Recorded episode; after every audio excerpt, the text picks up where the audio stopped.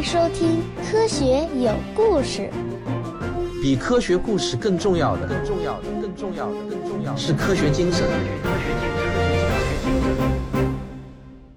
湖南科技出版社前不久刚刚出了一本新书，叫《迷人的技术》。我一收到这本书呢，几乎立刻就被这本书迷住了。这书名起的还真的是名副其实啊！这是一本预测未来的书，总共介绍了十个未来技术的方向，每一项技术听上去都极为诱人。前景也极为广阔。我跟出版社的编辑说啊，这本书的内容很适合科学有故事的听众口味，我要把这本书讲给他们听。湖南科技社的老师呢也感到很高兴，大力支持我播讲这本书。他们相信我的播讲不但不会影响这本实体书的销量，只会增加销量。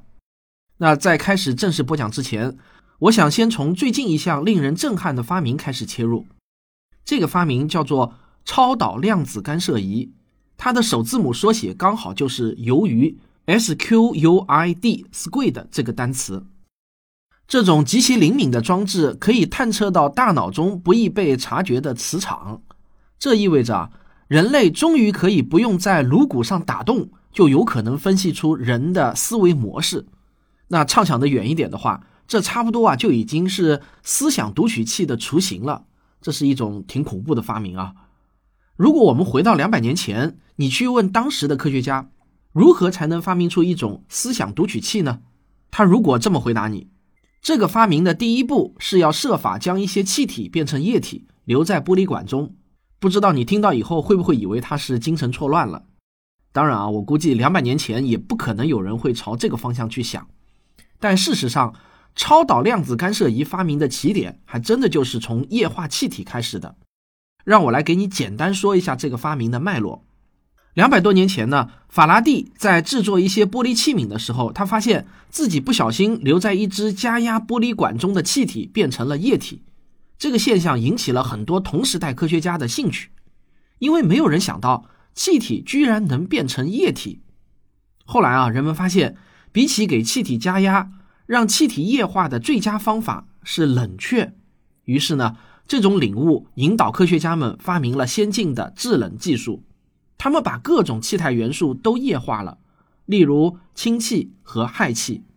而且，你一旦把氢和氦给液化了，那你几乎就可以冷却一切东西了。很简单，只要把这些物体进入到液氢或者液氦中就可以了。比如，液氦的温度大约是零下二百六十八摄氏度。如果你把一枚硬币给扔到液氦中，很快啊，这枚硬币也会变成零下二百六十八摄氏度了。与此同时呢，另外一些科学家开始好奇，导体在极低的温度下会发生什么呢？之前在常温下，人们已经发现导体的性能会随着冷却而提升，也就是说电阻会降低。这是因为啊，导体有点像是运输电子的管道，但它们呢并非是完美的。比方说。一根铜线中的铜原子就会阻碍电子的运动。大家知道，热的本质呢，实际上就是原子级别的高速振动。你可以把电子想象成在高速公路上开的跑车，而原子呢，就像是路上的一些障碍物。如果这些障碍物晃动的越厉害，那么你就越有可能撞上它们。这就是为什么电阻会变大。更糟糕的是啊，这些原子被撞的次数越多，它们就会晃得更厉害。晃得更厉害呢，就更容易被撞上，如此恶性循环。所以呢，你的笔记本电脑总是越用越热，越热越慢。要提高导体的导电性能，最简单的办法就是降温。当科学家们把某些导体的温度降低到极低的温度的时候，发现了一个非常神奇的现象：它们会突然变成完美的导体，电阻降为了零。那这就是超导体。如果你在一个用超导体构成的回路中通电，这些电便会永远的环形流动，它会导致各种各样不可思议的事情。比如说，那股环形电流将产生一个磁场。此外呢，这意味着你可以将这些冷却的金属变成一块永久性的磁铁，而磁场强度则取决于电流量。随后，在二十世纪六十年代，布莱恩·约瑟夫森。发现了一种能探测到磁场中细微变化的超导体排列形式，这种名为约瑟夫森结的装置，最终使量子超导干涉仪的发明成为了可能。你看啊，这个发明的历程很好的说明了，很多时候呢，科学家们完全想不到正在捣鼓的东西会对未来的技术产生什么样的影响。看似八竿子打不着的技术，最后竟然发生了奇妙的联系。技术的发展总是在出乎人们的意料。如果倒回五十年的话，你去问当时的科学家，五十年后人类拥有一个月球助人基地的可能性更大呢，还是拥有一个能放进口袋中的超级计算机的可能性更大？我想，绝大多数科学家都会告诉你，当然是月球基地的可能性更大嘛，因为五十年前我们刚刚登上月球。全世界的科学家都认为下个世纪是宇航世纪，可实际上我们都知道，从一九七二年之后就再也没有人类登上过月球了。而今天的手机，以五十年前的眼光来看，那就是一个超级计算机，已经可以放进我们每个人的口袋了。我说这些是想说明什么呢？其实我是想告诉大家，技术的发展啊是非常非常难以预测的。但即便这样，我还是很喜欢看这类对未来做出技术预测的书，为什么呢？因为让我努力保持健康长寿的一个很大动力，就是我想看看人类的最新科技。我们这一代成长的这几十年，正是人类历史上民用技术发展最迅猛的几十年。回想一下我们小时候的生活，你不觉得我们现在就生活在科幻世界中吗？信息技术的发展带给我们生活的变化实在是太巨大了。我真的很好奇啊！如果按照这样的速度往下发展，未来都能涌现出什么样新奇的技术呢？我希望能够多活几年，看到更多有意思的科技成果。当然啊，没有人可以永生，至少我们这一代人是没有这个机会的。那我们这一代人弥补遗憾的方式，就是尽可能的用靠谱的科学思维去畅想未来的科技。这等于就是在提前看剧本了，享受一下剧透的乐趣。那这就是我会被这本书迷住的原因，因为这本书谈的真的很靠谱，让我感到作者预测的未来很有可能是会发生的。好了，我已经迫不及待的开始要给你讲本书的第一章了，通往太空的廉价方式。咱们先上个小广告。自古以来，我们就有著名的哲学三问：我们是谁？我们从哪里来？要到哪里去？科学诞生之后。科学家们从哲学家手中接过了这三个问题，又追加了一问：我们在宇宙中是孤独的吗？这就是著名的科学四问。现在，我们已经离第四问的答案如此接近。二零零五年六月十三日，第一颗超级地球格利泽八七六 d 被发现。二零一零年九月三十日，格利泽五八幺 g 被发现，这是一颗位于宜居带内的超级地球。二零一一年十二月五日，NASA 首次证实了找到了一颗迄今为止环境最接近地球的行星开普勒二二 b。二零一七年八月，在距离地球仅有四点三光年的比邻星系又发现了一颗位于宜居带内的超级地球。三体文明也许并不是幻想。这是中国天眼，全世界最大的单口径射电望远镜。它静静地矗立在贵州的深山中，凝望着宇宙深处，聆听着来自星辰大海的电波。它能否为我们找到答案呢？人类探索地外文明一百六十年的精彩历史，都写在了我的新书《亿万年的孤独》中。我会满足你对外星人的所有好奇。各大网络书店现已全面到货。科幻迷都知道啊，一九六八年，著名的科幻作家阿斯克拉克和著名的导演库布里克合作，完成了《二零零一太空漫游》的小说和电影。到今天呢，它依然是太空科幻的经典。从这个电影中，你可以看到当时人们对于太空漫游的乐观啊。到了二零零一年，人类就可以漫游太阳系了。果然啊，电影上映的第二年，人类就登上了月球。对宇航时代的乐观情绪弥漫在每一个地球人的脸上。可是，今天我们都知道，宇航时代似乎离我们还非常非常遥远。那原因是什么呢？其实理由非常简单，就一个字：钱。以人类现在掌握的化学火箭的技术，脱离地球引力那实在是太贵了。现在我们要把一斤重的东西送入太空，大约就需要花一万美元。这什么概念呢？如果在太空中有一家麦当劳餐厅。那么一个普通的汉堡的售价至少也需要两千五百美元。为什么会这么贵呢？主要的原因是化学燃料消耗的太快了。我给你打一个比方，我们现在用火箭去太空，就好像一辆小轿车从北京开到济南，但必须呢要拖一个比自身重四到五倍的巨大油罐，否则啊油就不够用。所以呢你会发现，这些燃料燃烧所产生的动力，绝大部分都用在了移动燃料本身上。更悲催的是啊。这辆小汽车最多只能装相当于自身重量五分之一左右的货物，而这些货物才是你真正需要的东西。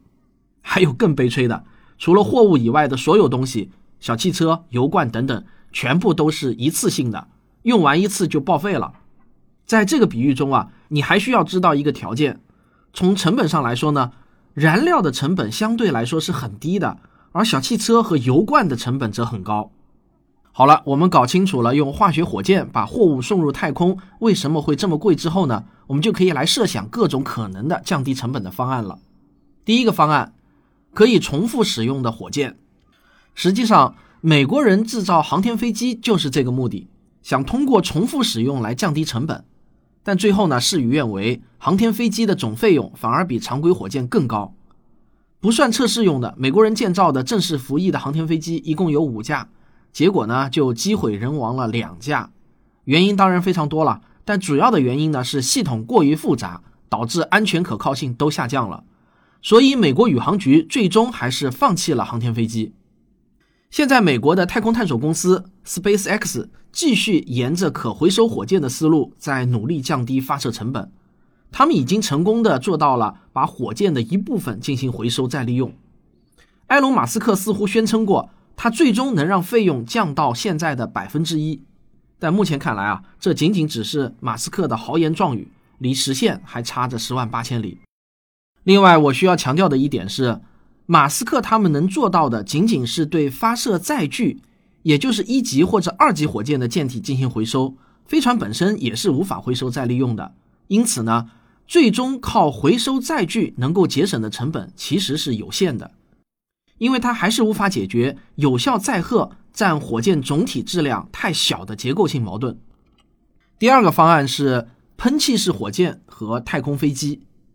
当今绝大多数的飞机所使用的是涡轮风扇引擎，原理呢是这样的：风扇会将空气吸入一个燃烧室中，然后将它们压缩，所以一个很小的空间内会有很多的氧气。接下来，燃料会被注入并被点燃。结果就是，当涡轮风扇引擎吸入更多的空气的时候，它会把热的压缩空气向后方排出，产生推力。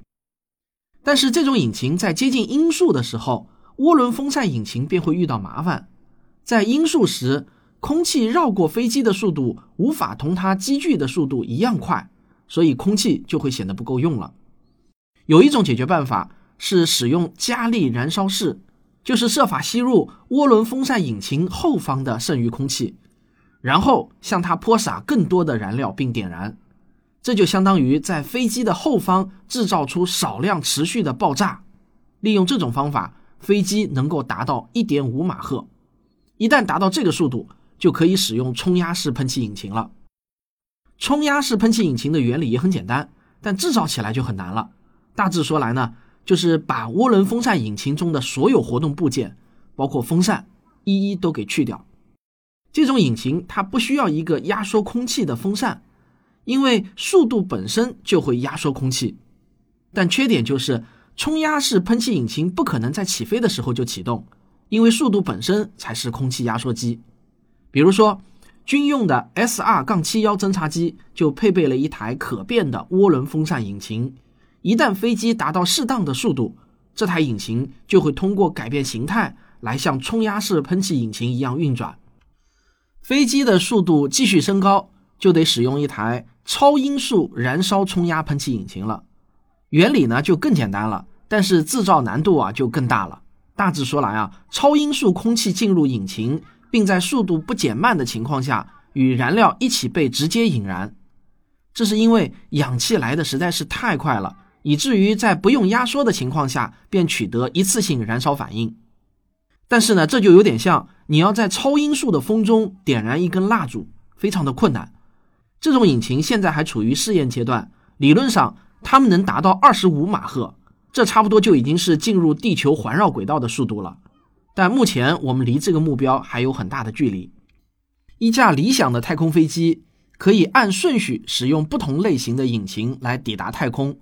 一旦到达太空，就没有氧气可用了，所以太空飞机就必须切换到使用火箭推进剂的传统方法。但是在进入太空之前，它可以使用空气中的氧气，等于呢是把大气层当作是加油站了，所以呢它就可以降低燃料的使用，这可能足以让太空飞机携带十倍的货物量。此外，不同于火箭，太空飞机更容易被回收。如果太空飞机能在不造成太多损坏的情况下重复完成降落，那就解决了载具损失和燃料效率的问题。但是难处就在于呢，所有这些引擎都必须能在极端环境中运转。要优化一台超音速燃烧冲压喷气式引擎，需要针对的环境是非常极端的，以至于单是在地面上模拟这些环境的费用就已经是非常高昂了。有一家名为反应引擎的英国公司正在研制一种名为云霄塔的载具，它使用的引擎叫做协同吸气式火箭引擎。这是一次既昂贵又艰难的尝试，但他们确实从欧洲空间局和英国政府获得了数量可观的资金。如果事情顺利的话，他们有望在十年内让一架配备了这种引擎的先进飞机投入使用。第三个方案是超级大炮。凡尔纳的科幻小说《从地球到月球》就设想过一种超级大炮，可以把一颗载人的空心炮弹从地球打到月球上去。这当然是夸张过度了，地球上不可能造出这么巨大的大炮。但是啊，如果我们的目的仅仅只是把一些小东西打到地球轨道上去，那么就是有可能的了。这种办法的优点是不会有废弃的部件，不需要用燃料去运送燃料。我们可能需要建造一门口径三十米、长度达到上千米的超级巨炮，每次发射需要好几吨重的爆炸物。现在呢，至少已经有两项资金充裕的政府项目正在探索这种办法了。但这种办法有两个缺点：第一呢，每次发射都是一场巨大的爆炸，这就需要某种能承受好几吨爆炸物质频繁爆炸的燃烧室；第二，它不太可能送人。因为人最多能够承受二十 G 的加速度不死亡，为什么？好吧，如果你在自己的汽车中放一杯水，然后车子猛地加速，这个杯子中的水就会急剧的后倾，并在加速停止前保持这样的倾斜。你可以想象一下，这只杯子就是你的身体，而水呢是你的血液，然后你的时速要在十秒内加速到两万七千公里，而不是一百公里。这个后果有多可怕，你应该能感受出来了。不过啊，这也许没有听起来那么糟糕。我们仍然可以发射一些被加固过的货物，例如啊，经过特殊设计的电子器件。我们还可以发射各种各样的原材料：金属、塑料、燃料、水或者牛肉干。有一个好主意啊，就是让轨道加油站接收从一门大炮中发射的燃料。虽然这种大炮不能把人类直接送进太空。但是试想一下，如果我们有这样的大炮，那么我们就可以把原材料先发射到太空中，然后在太空组建巨型的太空飞船，我们自己呢再搭乘火箭进入太空飞船。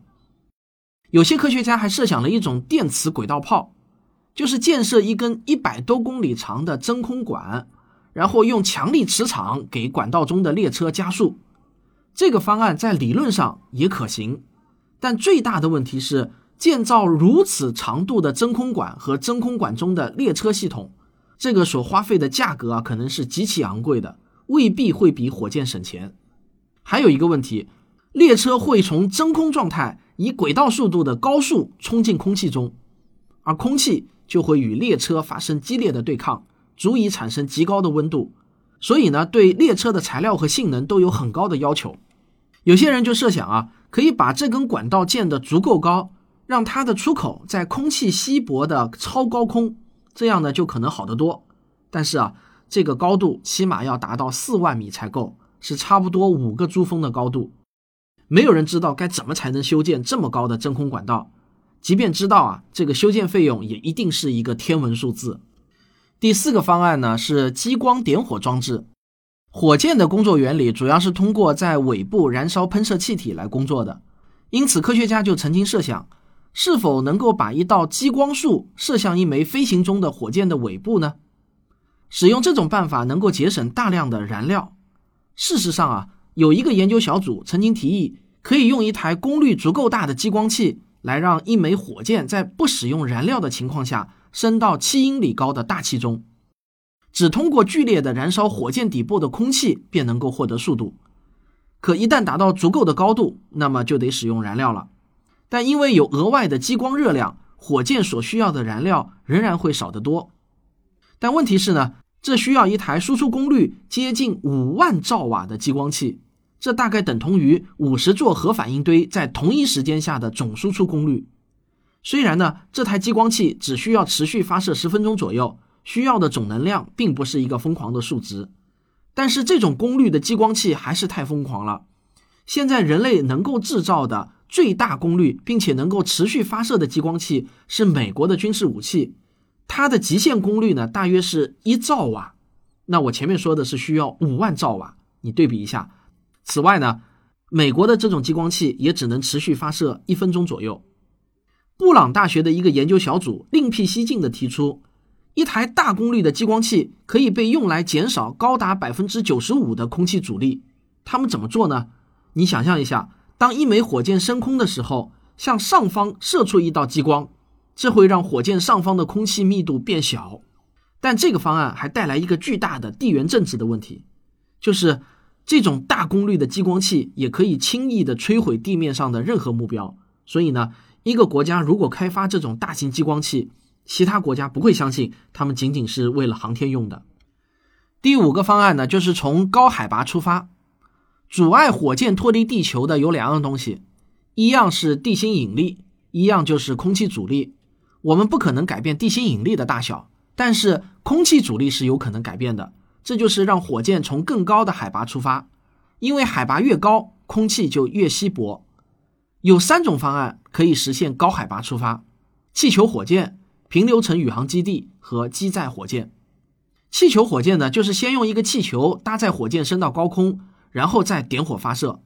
早在上世纪五十年代就被尝试过了，但很快呢就被放弃了。最大的难题就是气球一旦开始上升，就很难被良好的控制了。那么，建造一个平流层的宇航平台可行吗？就是建造一艘巨大的飞艇，悬浮在平流层中。我们暂且不说它所要花费的巨额费用，可能并不能让我们达到省钱的目的。作为一种选择呢，大型飞艇可能是一种糟糕的发射方式。因为当绝大多数人在思考航天发射的替代方案的时候，大型飞艇就是他们想到的第一个主意。尽管我们非常希望这是一个好主意，但它解决的是一个错误的问题。因为我们真正需要解决的是速度问题，而不是海拔问题。这个方向呢，本身就本末倒置了。机载火箭就更加有趣一些了，而且维珍银河和其他一些公司已经开始利用这种方法来进行航天发射了。大致说来呢，就是首先要找一架大型飞机，并且把火箭绑在这架飞机的底部或者顶部，接下来呢，把这架飞机升到最高，并加速到最大，然后就是启动火箭。这个想法是从一定的初始速度和海拔出发，能节省一些推进剂。此外啊，因为是从一架飞机上发射火箭的，所以呢不必对天气状况有太多的担忧。如果天公不作美，那就飞到气流平稳的地方去发射火箭。但问题在于，这只能获得极小比例所需的速度和海拔，因此节省的燃料量可能是很少的。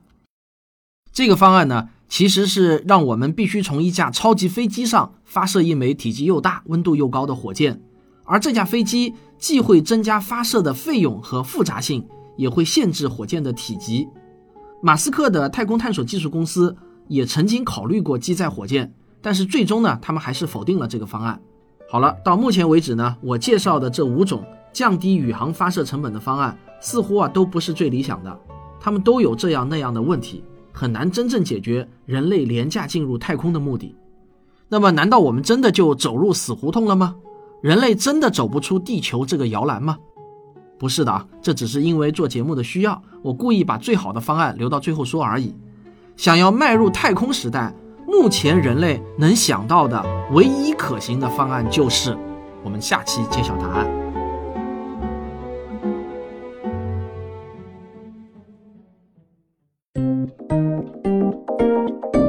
科学声音。我上周发了一个招聘行政助理的广告，很高兴的告诉大家，从这周开始呢，我们的行政助理就入职了。想想从下周开始，我又可以节省出很多时间用来创作了，还是很高兴的。再次感谢所有给我寄来应聘邮件的听众，我能从你们的邮件中真切的感受到你们对我们的支持与厚爱。只是很可惜啊，我们这艘火箭的空间现在还太小了，实在是装不下很多人。但我还是很有信心，科学声音会发展的越来越壮大的，因为我真实的感受到，我国真的很需要我们这些来自民间的科普力量。我也相信我们一定能够生存下来，而且前途也会越来越光明。如果你支持我们的话，就请关注科学声音的微信公号吧，和我们一起来见证科学声音从小到大的成长历程。好了，每次新开一个系列节目啊，我都希望您能够留言。反馈一下您对这个新的系列节目的感受是怎么样？喜不喜欢这个系列？好，如果你喜欢我的节目，请别忘了点一下订阅，也欢迎您分享、点赞和留言。咱们下期再见。